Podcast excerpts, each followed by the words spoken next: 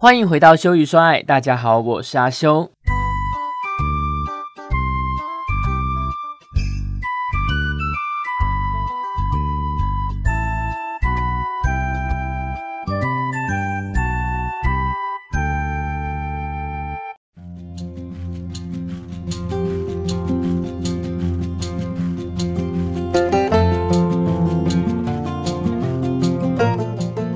今天阿修的声音可能会有一点烧香，因为阿修昨天去喝喜酒，然后晚上有 after party，然后就在哎松江路的钱柜，好，然后喝了蛮多酒的，最后呢又大吼大叫。其实我觉得酒真的不是问题，不能把所有的责任都归在酒上面，因为我们 虽然说喝的不少啦，但是也没有多到会倒嗓的程度吼。主要是因为那天晚上呢，就是大家都是。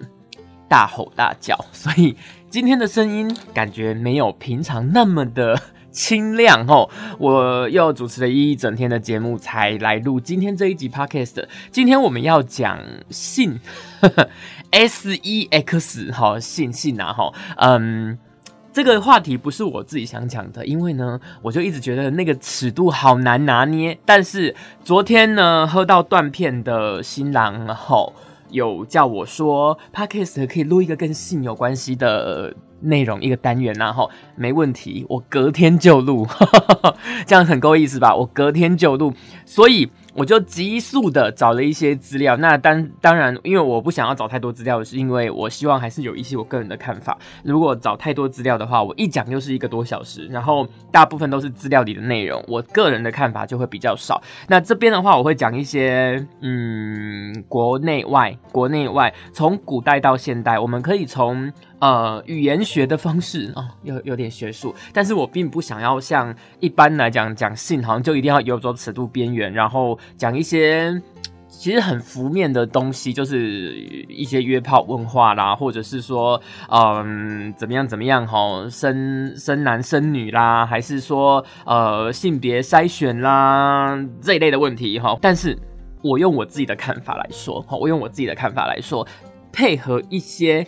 故事让这一集就组合成这一集，然后应该会比较有我个人的风格。至于你们爱不爱听呢，我就没有办法，没有办法啦。因为呃，讲一些大众化的东西，不是我做这个 podcast 的的那个那个那个原本的目的。好，那这位新郎呢，我不知道你记不记得，你昨天有告诉我说，请你录一集跟性有关的内容。不过没关系，为了回复你昨天喝断片的记忆，我今天录了。好，我今天录了，来。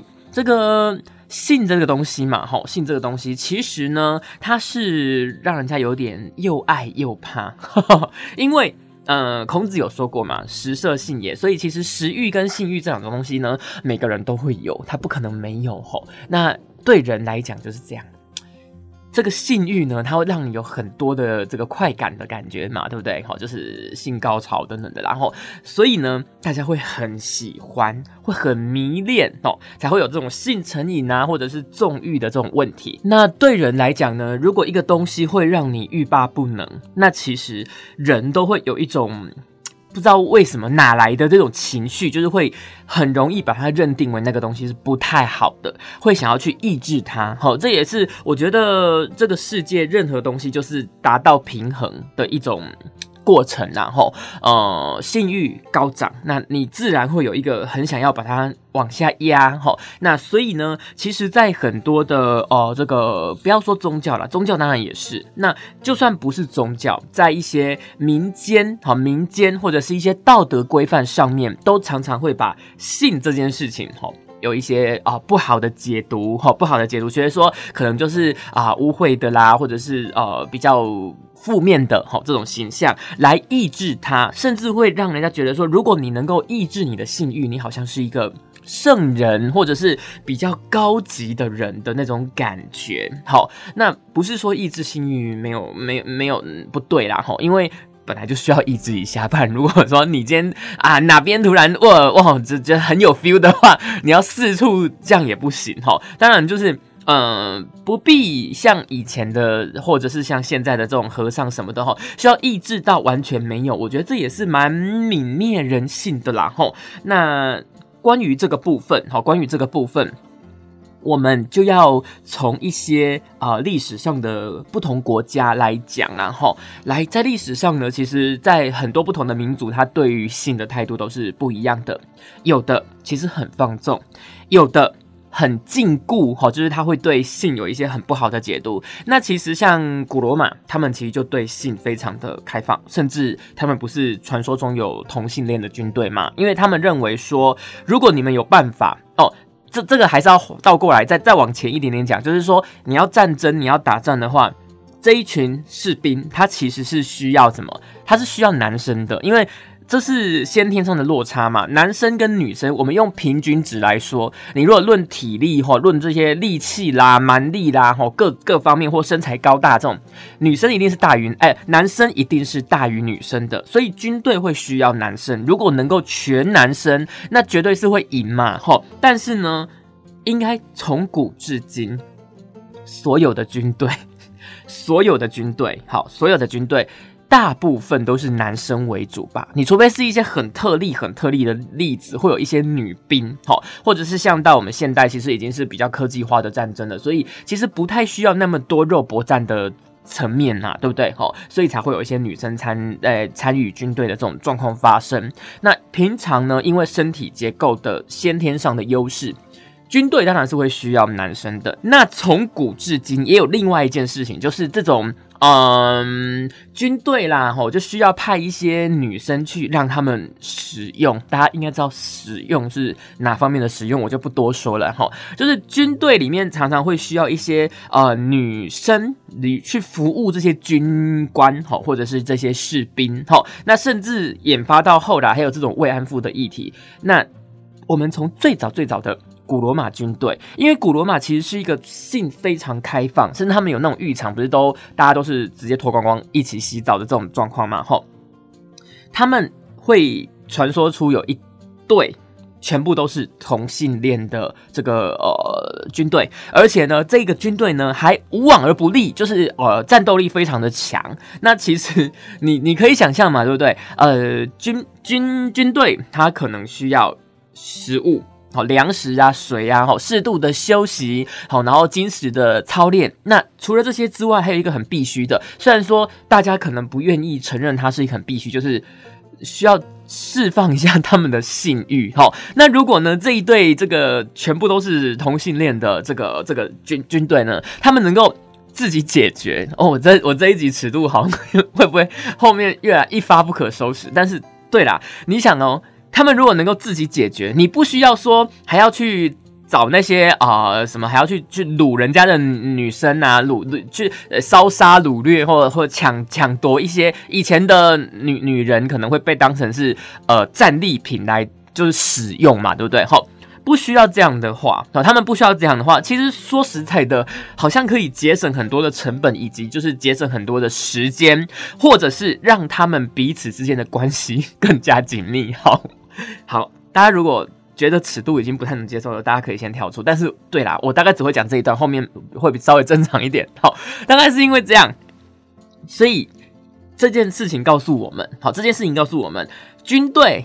军队哦，军队其实一个很关键的哈，一个很关键的，就是说让他很精兵哈，很强健的呃一个一个这个因素啦。我觉得好像解决好解决这些士兵的信誉，好像是一个蛮。重要的一个点，对不对？因为你说食物这种东西，我觉得好解决。好，食物啦，饮水啦，你说训练呐，各种非人类的训练，我觉得不是一件难事，只是在你的心够不够狠而已。如果这个皇帝心够狠，多严厉的训练都会有，对不对？即使是现在，你看那些恐怖组织的那些那些军事训练，也是非人的训练，吼，所以。嗯，我发现把这一些我都可以理解的，好充足的粮食、适度的休息、精实的训练，我都可以理解耶。那为什么还是会有这个军队的实力落差呢？也许。是人种的问题，哈，某一些地方的人他就长得特别高大，某一些地方的人他可能长得特别的矮小，那这这是一个差距。那再来呢，我能想得到的，好像就只有我刚刚讲的这个故事嘞，哈，古罗马的同性恋战队，那里面呢，也许就是因为这样，哈，让他们彼此之间的关系更加紧密，而且能够解决性欲的问题，然后他们就战斗力非常的坚强，是吗？也许啦，好，也许啦。那其他的民族呢，其实都是在大部分然后，因为古罗马的部分，我觉得大部分的。解读都是说他们在性方面非常开放，那其他的民族也许是因为嗯变化比较大，好变化比较大，所以就变成是说他们对于性的这个观念算是有时开放，有时封闭，好有时开放，有时封闭。在中国的部分，哈中国因为台湾的话，我们会如果要以古代来讲，我们还是会去延续到中国古代的历史嘛，哈。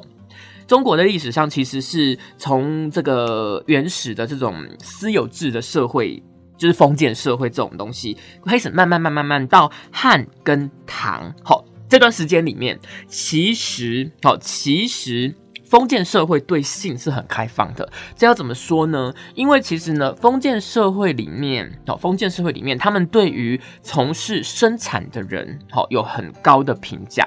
我是这样觉得啦，哈，就很像那个时候说的“士为士，呃，士为四民之末”，哈，因为呢，呃，可能这些当官的人啊，他其实没有从事生产，然后还有一个就是说，古时候的商人其实地位也不高，也许即使他赚了蛮多钱，他在社会上大家也会觉得他的地位不高，而且甚至觉得他就是一个不是生产的人，哈，那基本上大家会觉得说，农民渔民他会生产东西出来，他们的。呃，重要性哈，后面它的价值是比较高的。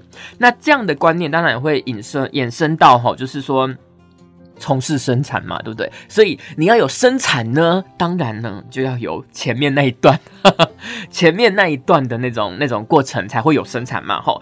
而且封建社会就是会有一个嗯，封建社会的夫妻制度，大家不要觉得是一夫多妻制，不是，好，不是。封建社会不是一夫多妻制，封建社会是一夫一妻多妾制，这样比较精准。好，这样比较精准。包括一直到后来的，呃，应该是说整个中国的历史都是这个制度比较符合。哦，比较符合。为什么要说一夫一妻多妾制呢？好，那一夫一妻，这就是对于性一个禁锢，一个比较压抑的。部分哈，他们认为呢，人还是要怎么样？要有忠诚的，哈，对感情要忠诚，要有你的一个终身的伴侣。那呃，不只是说这个老婆她要对老公呢，这可能就是啊，相夫教子啦，哈，要三从四德啦，等等的。老公如果随随便便哈啊苛待法妻，或者是说嗯把他休掉，其实老公在嗯社会上会也是会面临一些舆论或者是一些啊观感上的压力哈。虽然你可以做，但是还会有一些这种压力。那包括了哈这个统治阶级的皇帝，你说要立后或废后，是不是非常的困难？这绝对不是一件说我是皇帝，我今天说立后就立后，我今天说废后就废后。非常非常的困难，会牵涉到非常多的东西，包括一些呃大臣的意见，包括一些呃诸侯的势力的这种拉扯，哈，还有太后的部分。大家看《如懿传》应该就知道，有看《如懿传》吧？就是其实后来哈，后来那个那个皇后死掉之后啊，她要立呃如懿为皇后为继后的时候。是经历过多少的这种拉拉扯扯吼，各方面的意见啊都不拢啊，利益都不拢啊，有没有观感的问题啊？吼，所以其实一夫一妻多妾制会比较适合去形容中国古代吼，不只是封建社会，甚至是一直到很后面的宋元明清吼，都比较适合的原因，就是因为。一夫一妻，这是对于性的压抑。好，对于性的压抑，认为你一个男生呢四处播种，嗯，好像不是那么好听，所以他们还是保留了一夫一妻。好，一夫一妻，但是大家都说过嘛，古时候的概念就是多子多孙多福气。好，多子多孙多福气，而且呢，好像呢，哦，一个男生能够有很多老婆，能够四处播种。对于这个男生来讲，或就觉得说，我靠，你今天就摘掉的那，很有办法啦哦，很有办法，不管是经济上面，好经济上面的办法，还是下面的办法，对啦，哈，懂意思啊，哈，嗯，都是都是一个好像对对外就是蛮蛮蛮好看的啦，哈，很很有很衬头啦，哈，所以。这些有钱有势，哈，甚至因为在女性的地位长时间是比较低下的状况，哈，呃，连一些一般平民百姓，甚至可能也不太有钱，哈，在这种有钱人的当然就是。不管啦，就是疯狂的娶嘛，对不对？就是好几个、好几个小妾啊，一个老婆，好几个小妾，这有钱人是没问题。那如果你是平凡人的话，可能是怎么样？嗯，你本来不打算娶妾的，但是呢，因为老婆一直生不出来，或者是一直生不出儿子，那虽然家境不太好，不过没关系啊，你可以娶什么？有一种东西叫做什么童养媳，或者是田房丫头，那种就是。比你更没钱的人，那他也养不起，或生出来就是养不起嘛，那他就会把女儿卖卖去你家，给你当妾啊。那妾的功能是什么？妾的功能，好，来来再讲一下，一夫一妻多妾制。那那妻当然是。妻当然是就是很多地位嘛，她就是老婆啊，可能可以管一些家里的一些事务嘛，对不对？那甚至她可以管妾，那她可以管妾，就跟皇宫里面的话，皇后她是可以管后宫嫔妃是一样的概念哈。那当然，一般的平民百姓的话，妾就没有那么像像什么皇宫里面那些什么什么什么什么妃什么妃有没有哈？什么娘娘的那种那么大地位？那他们会有那样的地位，是因为他们的老公是皇帝。但是如果你是平民的话，那就没有那么好喽，老婆正房好，就是原配，可能他就有管理你的权利。那你如果是小妾的话，除非你是有钱人家，也许还会有好一点的状况。如果你是一般人的话，你就是一个可以拿来交配用的仆人而已。哈，说白了就是这样，他就是他就是你要做仆人的工作，那额外还有一个工作就是陪。你的老公就就是生小孩，或者是说他也不想跟你生小孩，只是纯粹就是拿来爽的，哈，大概是这个概念，哈，大概是这概念。所以光是中国的制度，哈，光是中国的制度，或者是说一夫一妻多妾制的这种制度，我觉得它里面就掺杂了对于性的禁锢、压抑，以及对于性的渴望，好，两个事情是同时存在于这个制度里面的。这个部分我觉得我讲的还蛮有自信的，因为我觉得这是我自己的体会，哈，我自己体会出来的事情。那不知道大家觉得意有什么意见啊，或者是呃有什么看法？至少我是这样觉得，哈，至少我是这样觉得。那像是印度的部分，那也是对于这个性的呃这个崇拜跟恐惧是一体的，好。他们他们其实我觉得印度的状况跟他们的恒河很有关系啦，哈。他们的恒河其实是。创造了他们对于这个世界的整个的观感，吼，就是恒河，它如果是平常没有什么状况的话，吼，没有什么状况的话，它其实是孕育了整个印度的生命嘛，对不对？所以他们他们的算是圣河，就是恒河，但是呢，恒河一旦泛滥。就是造成，就是可能他们就是家园啦，他们的牲口啦，他们的作物啦，吼，甚至他们自己人的性命，可能就毁于一旦，会造成一个大灭亡，或死很多人，吼，损失非常多的财物跟物品这样子，吼，所以他们在在这个恒河反复的呃恢复正常又泛滥，恢复正常又泛滥的这种状况之下，其实我觉得印印度的世界观就是嗯。一个两极，就是崇拜又恐惧，吼，又爱又恨，创造与毁灭并存。对他们对于性的概念也是有一点这种感觉，吼，也是有一点这种感觉。那我就不再多说印度上的这个例子啦，吼，因为故事讲起来就差不多是那种概念。但是我就讲说，印度跟中国其实有点雷同，吼，有点雷同，就是它其实是禁锢。与这个崇拜，它是有一点点，就是同时并存的。好，同时并存的。那大家如果说讲一下大家的经验嘛，大家如果说有出去出国玩，现在不能出国，但是之前如果有出国玩的话，大家应该都知道，其实一些古代遗迹，哈，古代遗迹都会有非常多对于性崇拜的案例。不要说古代，它有些的根本就延续到现代。嗯。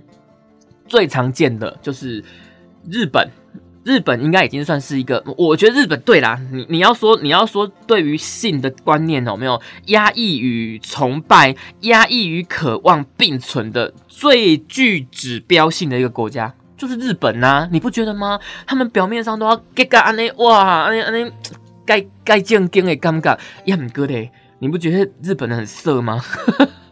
而且日本人不是只有男生色，他们连女生都很色。你知道日本是调查出来女生外遇的比例比男生还高的地方。所以，好，所以大家就知道，哦，就是这种东西呢，我觉得，也许啦，也许啦，在恐惧与与与渴望中间交替，性这件事情对我们一般人就更有吸引力。你说今天你完全没有恐惧，你就是哇，来吧，来吧，大干三天三夜，这样好像也无聊了，对不对？你就是有一点禁忌的感觉，就是你知道那种东西，这是一个很禁忌的事情，但是我要去。这突破一点，突破一点，偷尝禁果的感觉，对不对？哦，自从那个伊甸园的故事就告诉你了，东西就是要有一点，有一点恐惧，有一点禁忌，有一点让你不敢，或者是有一点点好像 偏离了正道的感觉，然后你又去触碰它，你又去触碰它，这件事情没有又不可以，但是如果多了又很 很。又很败德，又很背德，有没有？你就会特别的渴望，大概是这个感觉。好，大概是这个感觉。那日本刚刚要讲的，一直没讲，乱扯。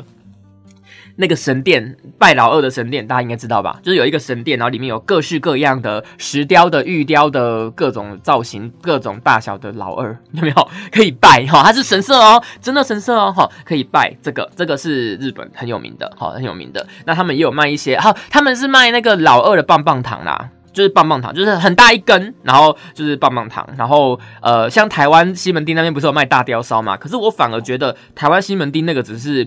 商业手法就是他想要弄一个噱头来让大家觉得哦好好玩哦来买哈。那日本不是，日本那个是神殿，而且它是历史蛮悠久的神殿，它就是在拜男生的男生的那边哦，男生的那边。所以我觉得啦哈，对啦，每一个国家哈，每一个国家大致上我看就是比较除了除了古罗马是真的是。看不太到什么压抑的，看不太到什么很压抑的那个、那个、那个资资料哈。以外，好像不管是中国、印度还是日本，日本我没有找资料，我只是刚刚讲到日本那个拜老二的神社，我突然想到哈，日本太明显了吧，不用找资料哈。日本、中国、印度都是对于好这个性的观念是又爱又恨，既想压抑它，又想追求它的这种感觉，好，这种感觉，那。其实，呃，我们会觉得说，其实这个性崇拜是人类文化发展的一个必经的阶段然后，那其实你说真的要，呃，去压抑它完全吗？我觉得真的是不用，哈，而且也不可能，哈，也不可能，因为人要繁衍，哈，人要繁衍，他。必须得经由性才能那个嘛，对不对？那其实人人人，你说为了性失去生命，像有些人不是说你啊玩什么什么轰趴什么的，然后就用毒品啊，好助性的东西啊，或者是得病到会死掉，好到到最后死掉的这种状况，然后这种状况，其实为了性失去生命有没有在大自然界？完全是成立的事情呢，好，完全是成立的事情。不过呢，他们倒不是真的为了性这件事啊，应该是说为了繁衍后代啦。好啊，人类比较特别，人类可能不想繁衍后代，纯粹是为了爽，然后失去生命这种事情很多嘛。好，用药的啦，得病的啦，这种很多。还有什么新闻不是说什么把什么保特瓶，不是保特瓶，保龄球的那个。那是那叫保龄吗？反正就球瓶，把那个球瓶塞进里面，然后还有说把无锅鱼塞进里面的，哎，而且还就男生女生都有啦，吼，男生的里面跟女生里面都有，就觉得你们真的很强，吼。为了这种可能什么还有败血病，差点死掉，有好像有真的死掉的啦。为了这种事情。死掉就也有可能，但是你如果去对照说，你如果去对照说，就是动物界的话，你就会觉得，嗯，如果你用昆虫来讲的话，每一个都是爽完就死了，哦，就是交配完就挂，交配完就挂，哈，这个是一个，好。那如果你是说再高阶一点，离离人类稍微近一点的哺乳类呢？哺乳类真的超级多，为了争。交配权，好，为了争交配权打架，然后就死掉了很多吧，超级多，像鹿啊，有没有鹿啊？这这一类的，好，这一类其实它就是会为了交配权而死掉，好，而死掉。那再来就是说，呃，猛兽类的，好，狮子、老虎、北极熊、金鱼这种东西，我实在是不太能够确定动物知不知道。动物的认知是，它想繁衍后代，让这个种族哈，让这个种类的生物能够绵延不绝，代代相传相相传，代代相传，然后这样这样下去，它是因为这个概念吗？还是说它只是想交配？我后来想一想，我觉得啦，如果你用猛兽类的哈，就是我说的狮子、老虎、金鱼、北极熊这一类的东西的，或者花豹哈这一类的东西，我觉得他们的这个本能只是告诉他们，它必须交配哦，它必须交配。为什么这样讲呢？这一些动物都有特殊，都有都有很特殊的一个行为，就是说，如果说他看到母母的哦母的母兽。带着小兽，带着幼兽，哈，比如说狮子，母狮子带着小狮子，其实公狮子有时候会为了它要能交配，它想要交配，因为它发情期，它想要交配了，它就会把小狮子弄死。那弄死之后呢，母狮子因为没有再育幼了，它就会回到哦，它的身体机能，它的内分泌就会回到发情期，就有机会再发情，所以它为了要呃交配的。的那个，就简单讲，就是说，一个男生他为了要交配，他就把一个带着小孩的妈妈把他的小孩杀死，然后他妈妈就会再度觉得，哦，我好想交配，然后他就可以跟他交配。在猛兽圈是这样的哦，吼，而且我像我之前有报过一个新闻，我在台语电台嘛，我有报过一个新闻，它其实也是这样讲，就是说有一只金鱼，母金鱼带着小金鱼，然后就被好几只公金鱼围着。围着哦，然后他们就是会想要把小金鱼拍到水面下，因为小金鱼它嗯身体里面能够储存的氧气没有像大金鱼就是成年金鱼那么多，它不可能说哦什么一两个小时不呼吸，就是憋气那么久。所以如果呃那些公的金鱼一直把小金鱼压到水里面，它就会淹死，好，它就会淹死。那为什么会这样呢？就是因为。公的金鱼想要跟母金鱼交配，你如果把它换成人，就非常的恶烂，对不对？非常恶心，哈，我们完全没办法接受的情形情形。但是其实，在动物界，它是它是它是发生的，吼。那我就觉得说，那既然是这样，它竟然会把幼兽杀死，代表说它的认知是只认知到它的就是本能，只告诉他说你现在要去交配，要想办法交配。但是他有没有想到说，我是为了物种的延续？应该没有吧？我觉得应该没有吧，不然明明一只这个幼兽好好的在那边，幼兽的好好在那边，你去把它杀死，你再交配，它还不见得生得出来，对不对？你说自然界，嗯，怀孕了之后，这个生产出来的几率就很高吗？很难，而且你说小的要养到大也很难嘛，那个死亡率都是高的，所以我觉得啦，吼，我觉得就是说，动物界里面，包括人类，你说为了。交配好，为了交配这件事，好，为了交配这件事而失去性命是蛮常见的，好，蛮常见的。那当然啦，人类的部分，因为我们现在。是有科技，哈，有科技发达，有一些法治的社会。既然是法治的社会，当然就不可能百分之百依照你的心，好，follow your heart，不可能，好，不可能。那这样子的话，当然会大乱呐，好，大乱。所以当然就我们社会上不容许这种事情发生，大家还是要适度的去压抑，好，适度的去压抑你的性欲哦。讲的好像幼幼台，各位小朋友，性欲要压抑哦。不要哈，动没掉的啊，那欧北来哦，哈，这样子 好。那如果说照阿修的想法，然后你说，我觉得我的想法应该跟大部分跟我差不多年纪，甚至更年轻的人，应该会跟我是接近的吧？我希望是然后就是说，反正现在台湾通奸已经除罪除除罪化了嘛，通奸除罪化这种事情，我之后再讲好了，这扯下去又扯不完。好，好，就是说，反正现在通奸已经除罪化了，那也不代表说你就可以四处的去劈腿啦。我觉得。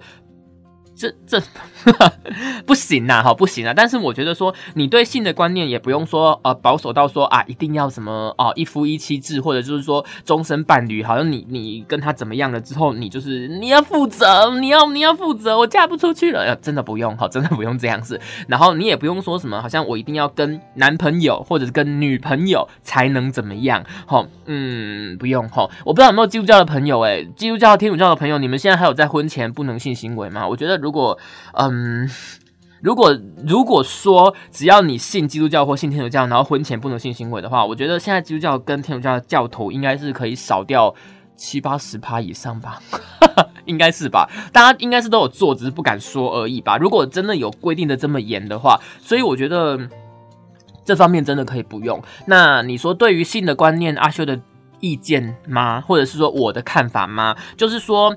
如果对方是有对象的，就是人家有男朋友或者女朋友，或有老公有老婆，就不要乱搞哈，不要去跟人家乱搞，真的这样不好哈，这样不好。那如果说互相都是单身，你说你要在一起也 OK，你说你要只是纯粹嗯嗯，你知道来一个一下哈，我觉得也 OK，那就是。做好保护措施，不要得病，好，不要得病。然后，呃，这个叫做嗯，保护自己的安全，好，自己的安全一定要顾，不要就是因为这样被人家什么什么有就那种什么约约一约被人家抢劫啊，什么有的没的被人家灌药。因为现在的社会就是这种事情已经非常的开放嘛。那嗯，你说就去陌生人家跟他来一下这种的事情，好像也蛮常听到的，好。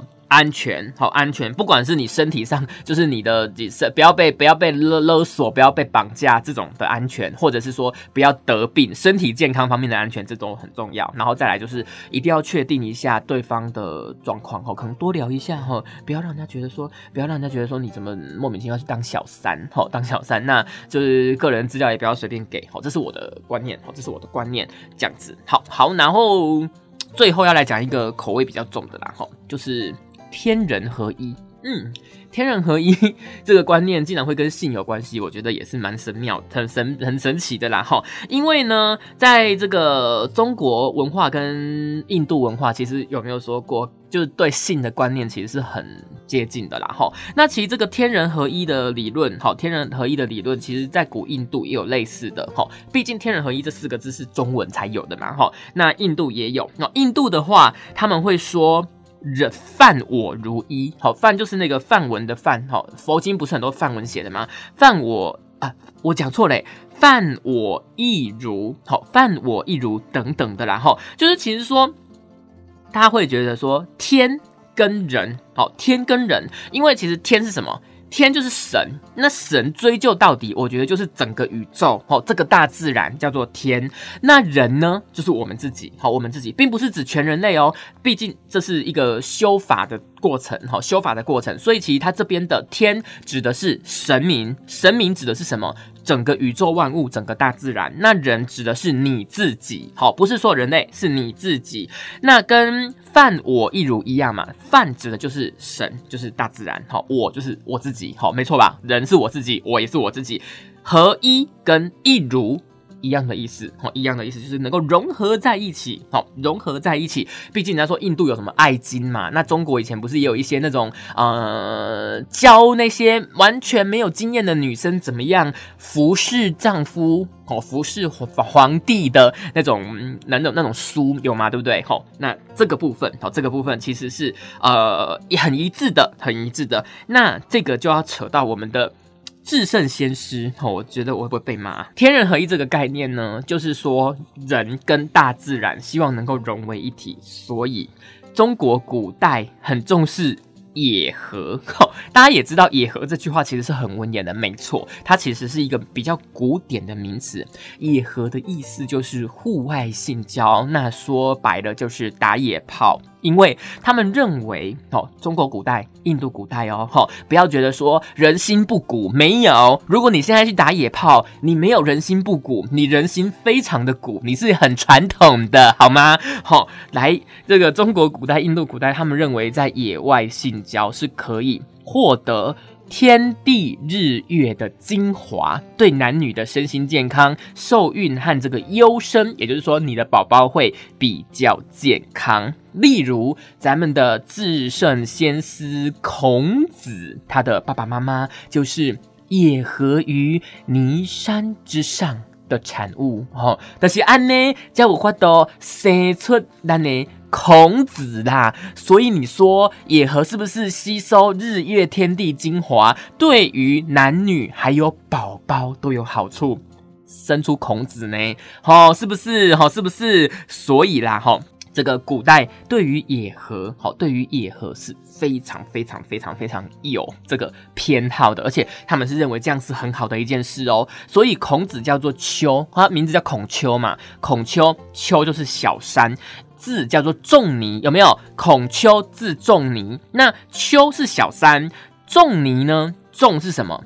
仲是老二的意思，因为不不是那男生那个老二，是排名第二哈。这边解释一下，就是说他会有一个仲，是因为他在家里排行老二，哈，排行第二个，所以他叫有仲，所以仲是老二的意思。那尼是什么意思？尼就是那座山呐，因为他是爸爸妈妈也合于尼山之上，所以他名丘字仲尼，就是说在尼丘这座山，尼山这座山，然后他生出来了，排名老二这样子的意思啦。哈，好，除了孔子之外呢？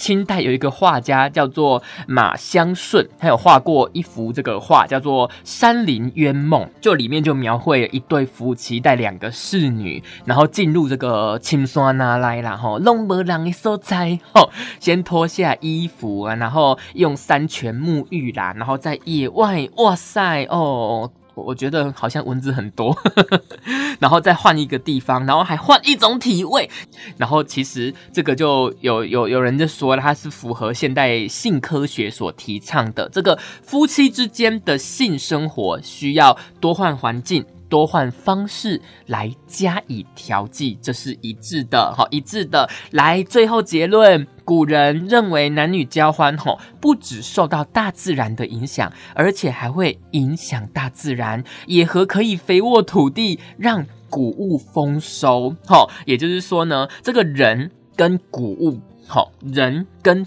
田地，这是古代人最重要的东西嘛？哈，如果说哦，你在这个大自然间哦来做这个性交的做的这种事情呢，哈，来嘿咻嘿咻啦，哈，那基本上除了大地，哈，大地日月天地的精华能够让你人体吸收，对男对女都有好处，你生出来的小朋友也会比较聪明、比较好看之外，连人在那边性交。